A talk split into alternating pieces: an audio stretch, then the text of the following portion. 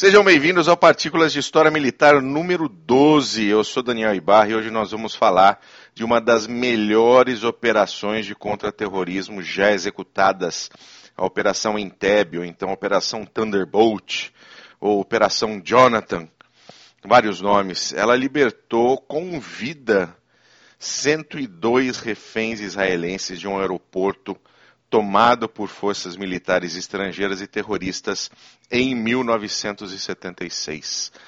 Comigo sempre ele, Glênio Madruga. Tudo bem, Mac? Tudo jóia, saudações cavalarianas para ti, para todos os nossos ouvintes. Estamos novamente mais um CGCast delicinha.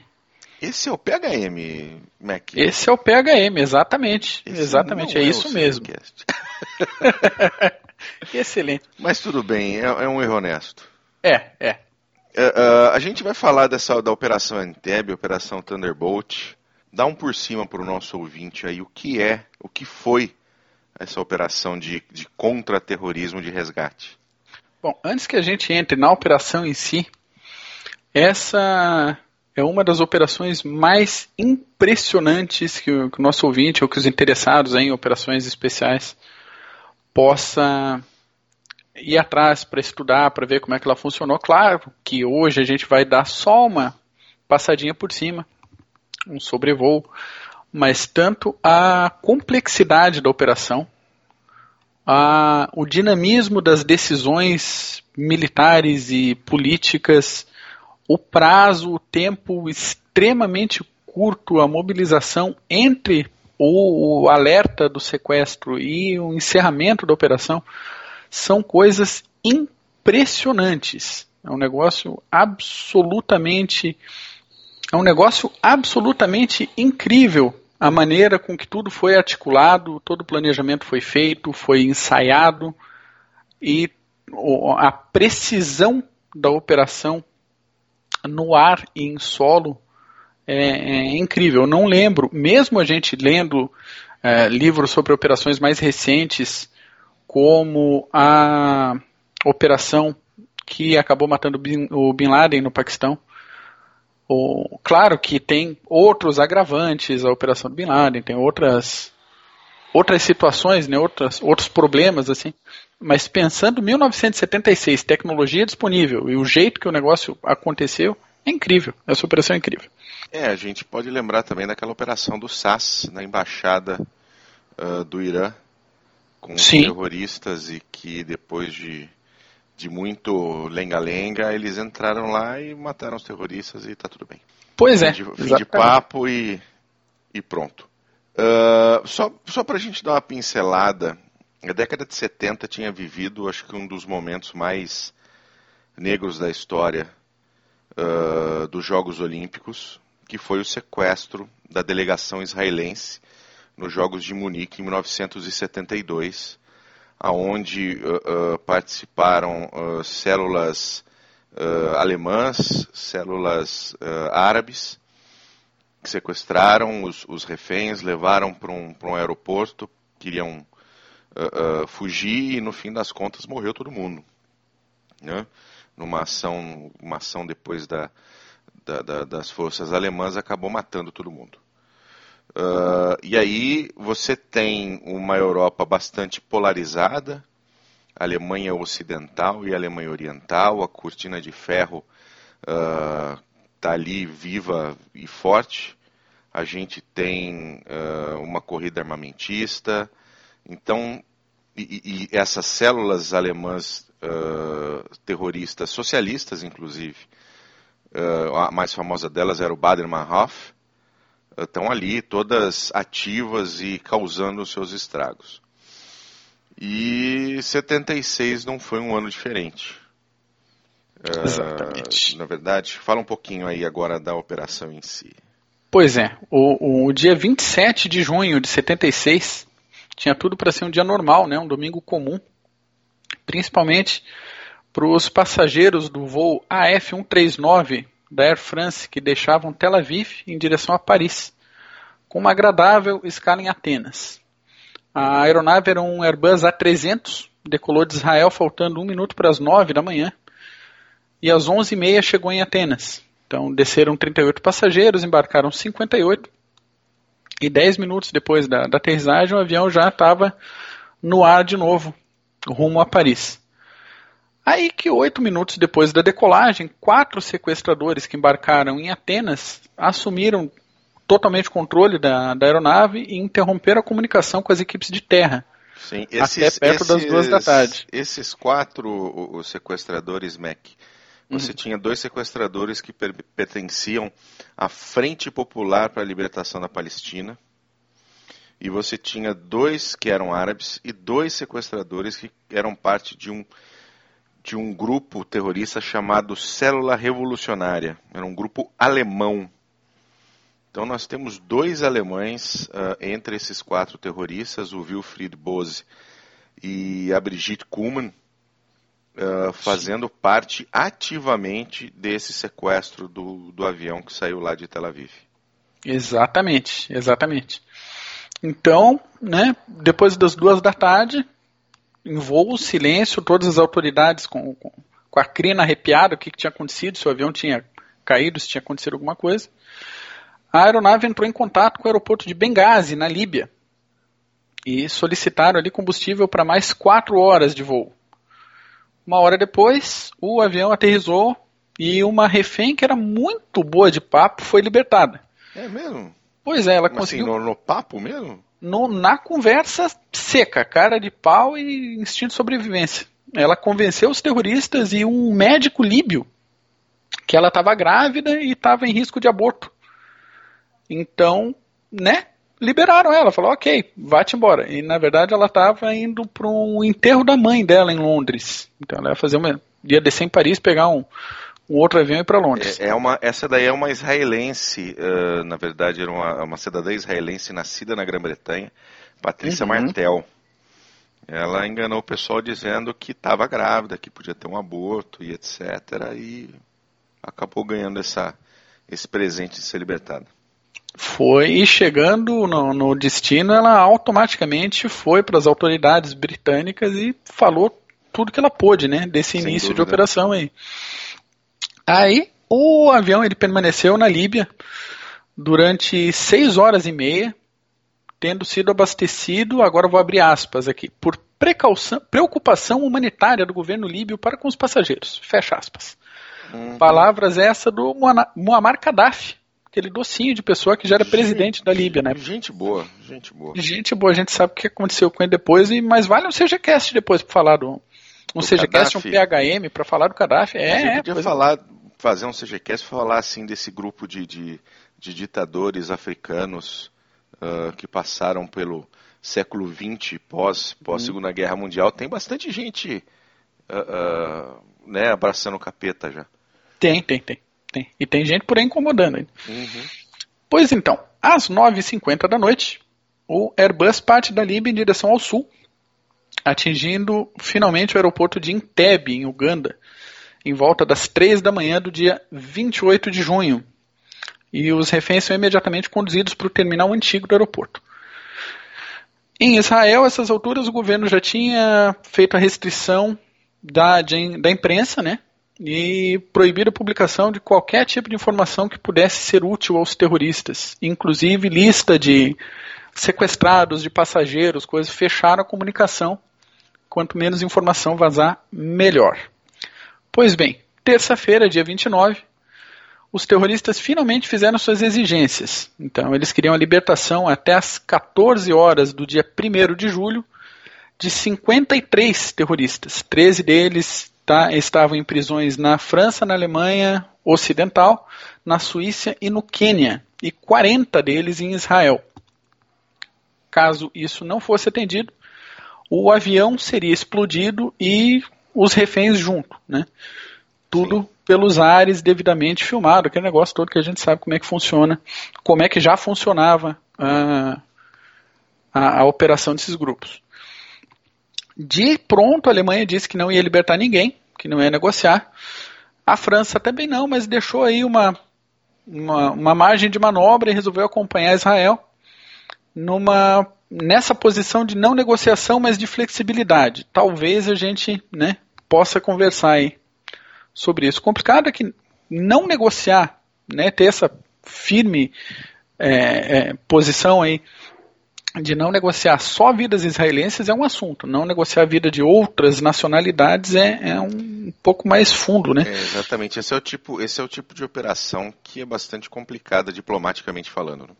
Sem dúvida nenhuma, sem dúvida nenhuma. Você toma uma decisão e pode arrumar encrenca diplomática aí com vários outros países envolvidos nesse sequestro, né? Aí que enquanto Israel tentava ganhar esse tempo, a parte militar já estava em planejamento para tentar resgatar esse pessoal. Bom, em mais uma demonstração de, de, sabedoria e humanitarismo, né, deixando de lado todo aí o planejamento básico de uma ação de terror, os terroristas permitiram que 47 reféns não israelenses seguissem viagem para a França. É, isso daí dá, dá bem o, o, sentido do que é, de, de quem eles queriam efetivamente atingir, né? Sim, exato. Então, esse... E essa demonstração de sabedoria e humanitarismo, por favor, entre aspas, né, pessoal? Sim, sem dúvida. E eles queriam, quem eles queriam realmente atingir, que eram israelenses, que era Israel. Uh, era ali o único, o único, ainda é o único país efetivamente democrata do Oriente Médio, o único país com efetiva liberdade de expressão, uh, o único país com efetiva liberdade para mulheres, para outras minorias, para gays inclusive para muçulmanos. Sem tem dúvida. muçulmanos que fazem parte do parlamento de Israel. E o, o, negócio era esse, né? Era atingir Israel da maneira que fosse possível. Exatamente. Então foram liberados esses 47 reféns. E só que o comandante do voo, a tripulação e uma freira francesa se recusaram daí a deixar os outros reféns. Né? Queriam ficar junto ali com, a, com, com o pessoal em Tebe. Mas os terroristas não quiseram saber da freira, mandaram ela embora à força, do mesmo jeito. Falaram, se tu vai embarcar, tu vai embora, a gente não quer papo contigo. No dia 1 de julho, 90 minutos antes do fim do prazo de execução dos reféns, Israel informa aos terroristas que quer negociar a soltura. Né? Ganhar então, mais um tempinho, né? Vai ganhar mais um tempinho, claro, com certeza. Então, os terroristas rejeitam as negociações, só que ampliam o prazo até as 14 horas do dia 4. Dão mais três dias aí pro pessoal. No mesmo dia, 1 de julho, foi descoberto que o aeroporto de Entebbe ele foi construído por uma empresa israelense. Ou seja, todas as plantas originais estavam disponíveis. Que maravilha! Delicinha. Como estudar mapa é para amadores, né? Um abraço aí pro pessoal do, dos mapinhas. Ah, foi construída uma réplica do terminal de Entebbe, né, com estruturas básicas para o treinamento dos militares. Lembrando Isso que a gente. Em, em tamanho real? Sim, com, sim, sim, com espaços reais para treinar o deslocamento. Claro que não foi feito toda a torre, todo o terminal, mas estruturas foram construídas para poder marcar tempo, tempo de deslocamento, abordagem, rota. Isso a gente está falando de dias, né? De um dia para o outro, uma decisão dessa construção, ver a quantidade de gente envolvida nessa preparação. Ao meio-dia do dia 2 de julho, dia seguinte, o, os planos de preparação do, do, resgate são apresentados e a 1 hora e 20 do dia 3, o primeiro de quatro C-130 Hércules decola de Tel Aviv. As, as, aeronaves reabasteceram então numa base ali na região do Sinai e sobrevoaram o Mar Vermelho em baixíssima altitude para evitar os radares. Após 7 horas e meia e 4 mil quilômetros voados, o primeiro Hércules pousa em Entebbe às 23 horas. O, Lembrando, tinha, como comandantes dessa operação, a gente tinha aí algumas pessoas uh, uh, que depois acabaram, inclusive, se tornando uh, primeiros ministros de, de Israel, tá? o primeiro ministro na época era o Shimon Peres. depois a gente tem ainda o Ehud Barak, que fazia parte dessa operação. Nós, aliás, perdão, o Isaac Rabin era o primeiro-ministro. Nós tínhamos o Shimon Peres fazendo parte da operação.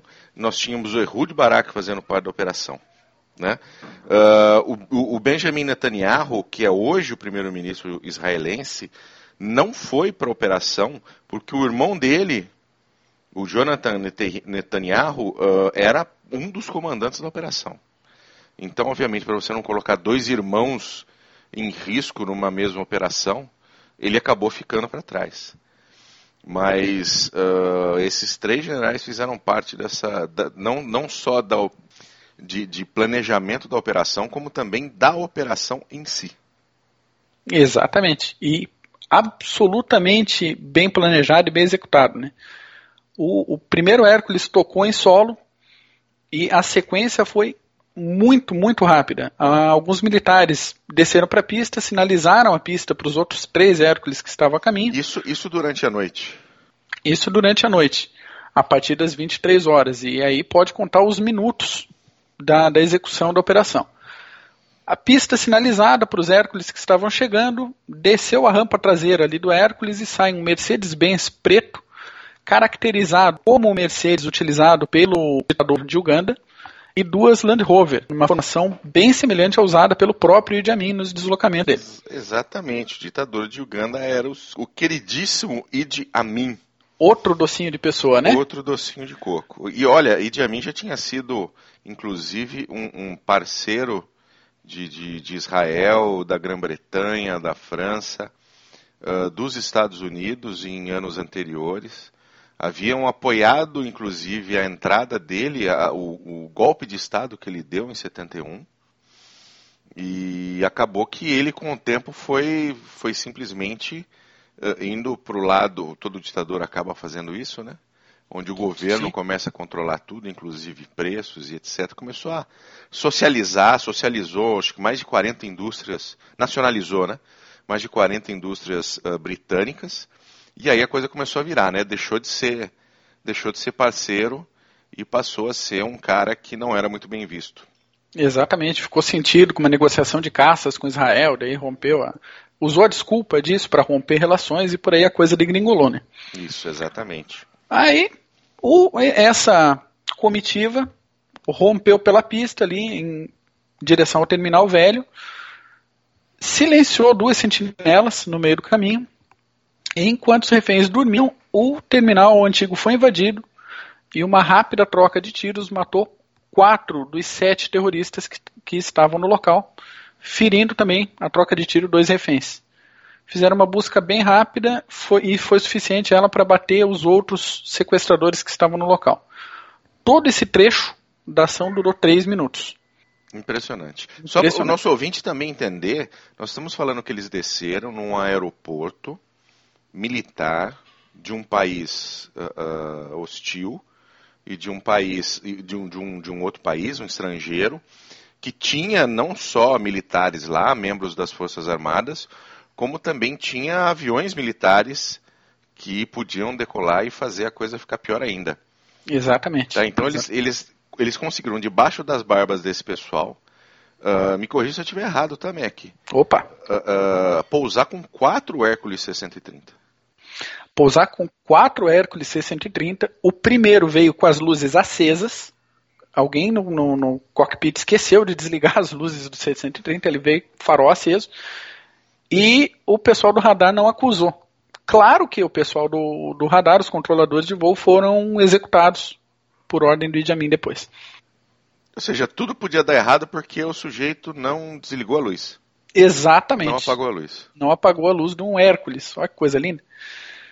Feito isso, os reféns foram conduzidos para em direção, né, aos Hércules que já que estavam chegando também na pista, sob fogo dos militares de Uganda, né, num deslocamento de quase uma hora para isso acontecer.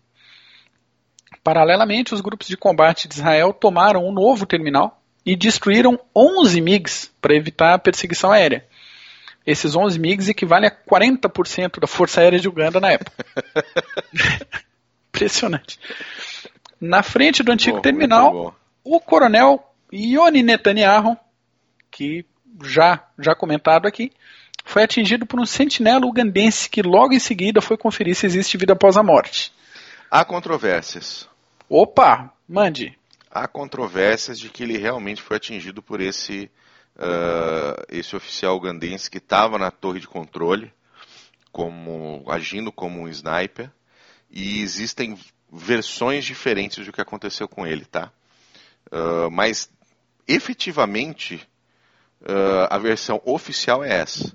Ok. Mas existem okay. outras versões de que ele teria uh, sofrido infarto, de que ele teria sido morto pelos terroristas que estavam dentro do terminal. Então, na troca de tiros, ele acabou atingido por, pelos terroristas que estavam lá dentro. Então, eu não sei porque tem várias versões, tá? É algo que eu acho simplesmente uh, a maneira com que ele morreu. Eu acho que não faz a menor diferença se foi o sniper, se foi o terrorista, se ele teve um ataque do coração, o que foi que aconteceu. Até Mas... porque o que, que um sniper de Uganda estaria fazendo na torre de controle do aeroporto, não é mesmo? É, não, o cara não, não, não necessariamente ele tá na torre de controle, ele tá armado, começou a atirar lá para baixo, de vez em quando acerta. Concorda comigo, né? De vez tá, em quando atirando provavelmente com a K-47, então não foi nem sniper, foi tiro de, de né, provavelmente, perdida provavelmente. quase. Mas existe isso ainda, né, do, do da morte do, do Jonathan Netanyahu, né, que é Jonathan, né, que é um o nome em, em hebreu, uh, irmão do Benjamin Netanyahu. Exatamente. E feito isso, o último Hércules deixou o solo de Uganda à meia-noite e meia, cerca de 90 minutos depois do primeiro Hércules ter tocado o chão. Pensem isso, uma hora e meia para fazer uma operação a 4 mil quilômetros do solo de Israel. A 4 mil quilômetros de casa, uh, quando você tem uh, você tem completamente. Se você está em desvantagem porque você está operando num aeroporto estrangeiro, com forças militares estrangeiras e que são hostis a você e que estão apoiando aquele grupo terrorista que não está com três reféns, está com 106 reféns. Não é desses, é pouca gente. Desses 106, 102 voltaram com vida. E o mais interessante é que os outros quatro Uh, três deles acabaram atingidos por balas israelenses na troca de tiros. Pois é, pois e é. um deles não se sabe se foi da onde partiu o tiro, mas uh, eles conseguiram 102 pessoas sendo resgatadas efetivamente, precisando pousar aviões, levantar aviões, voltar para casa. Exatamente. Né? A, a, volta, inclusive, precisava de, de reabastecimento. Né? Então eles conseguiram reabastecer no Quênia e eles tiveram a confirmação da possibilidade de abastecimento só quando eles já estavam em Uganda. Então eles foram para lá sem saber aonde que iam reabastecer para voltar. Outro detalhe interessante operacional é que os aviões decolaram de Israel sem ter aprovação do plano de resgate. O plano foi aprovado pouco mais de meia hora depois de os aviões já estarem no ar. Foi é, incrível a organização desse pessoal. É, e, e, grande parte dessa força pertencia a uma força especial israelense que é a Sayeret Maktal. Exato, exato. Não é? Que é uma unidade de, de, de reconhecimento uh, baseada, inspirada no SAS britânico. Fizeram um trabalho absolutamente fantástico. Não diria impecável por causa dessas poucas baixas, mas muito Sim. próximo disso, né? O, o, uma das baixas também foi uma senhorinha de 75 anos, chamada Dora Bloch. Me desculpem se eu estou pronunciando isso, esse nome, né? Errado, mas. Não, mas é, acho que está certo. Por aí. Ela tinha sido transferida do, do terminal aéreo para um hospital depois de ela ter se engasgado com osso de frango. e daí aconteceu a operação, ela não estava lá, né? Azar, né? Vai saber. Não, é, e, se não me falha a memória, ela foi morta a tiros foi. Ela foi arrastada da, da cama dela do hospital, foi fuzilada, jogada numa caçamba de um carro e jogada no mato. E os restos mortais dela foram recuperados só em 1979 numa plantação de cana-de-açúcar a 32 quilômetros da cidade de Kampala. Em Uganda. É. Jogada no. Ou seja, Idi Amin ficou puto da vida, mandou matar a venha. É, mandou matar a venha. E fora as baixas indiretas, né? algumas centenas de quenianos foram fuzilados em retaliação ao auxílio do Quênia a Israel nessa operação. Lembrando que só pararam lá para abastecer os aviões embora. E algumas centenas morreram ali antes que o Quênia deixar, antes que o Quênia, antes que o Idi Amin deixasse o governo de Uganda. E aí, o pessoal, o avi os aviões decolaram, reabasteceram, foram para casa.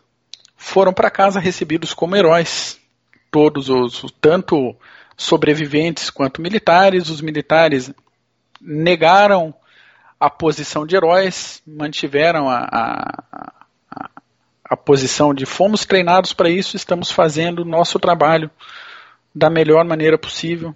É, é impressionante, impressionante a, a, eficiência desse pessoal. É, é, é realmente. Você 4 mil quilômetros de distância. Vou, vou repetir porque é, é fantástico.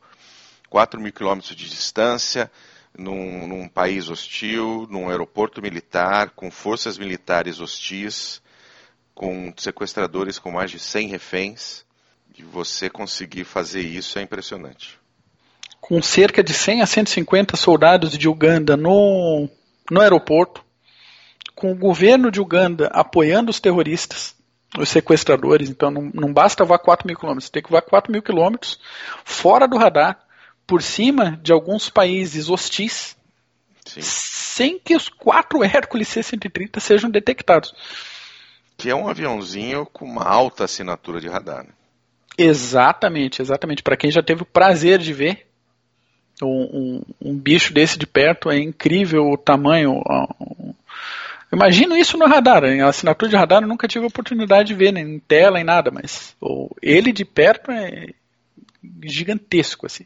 Uma máquina maravilhosa. Eu fico imaginando voar nessas condições, né?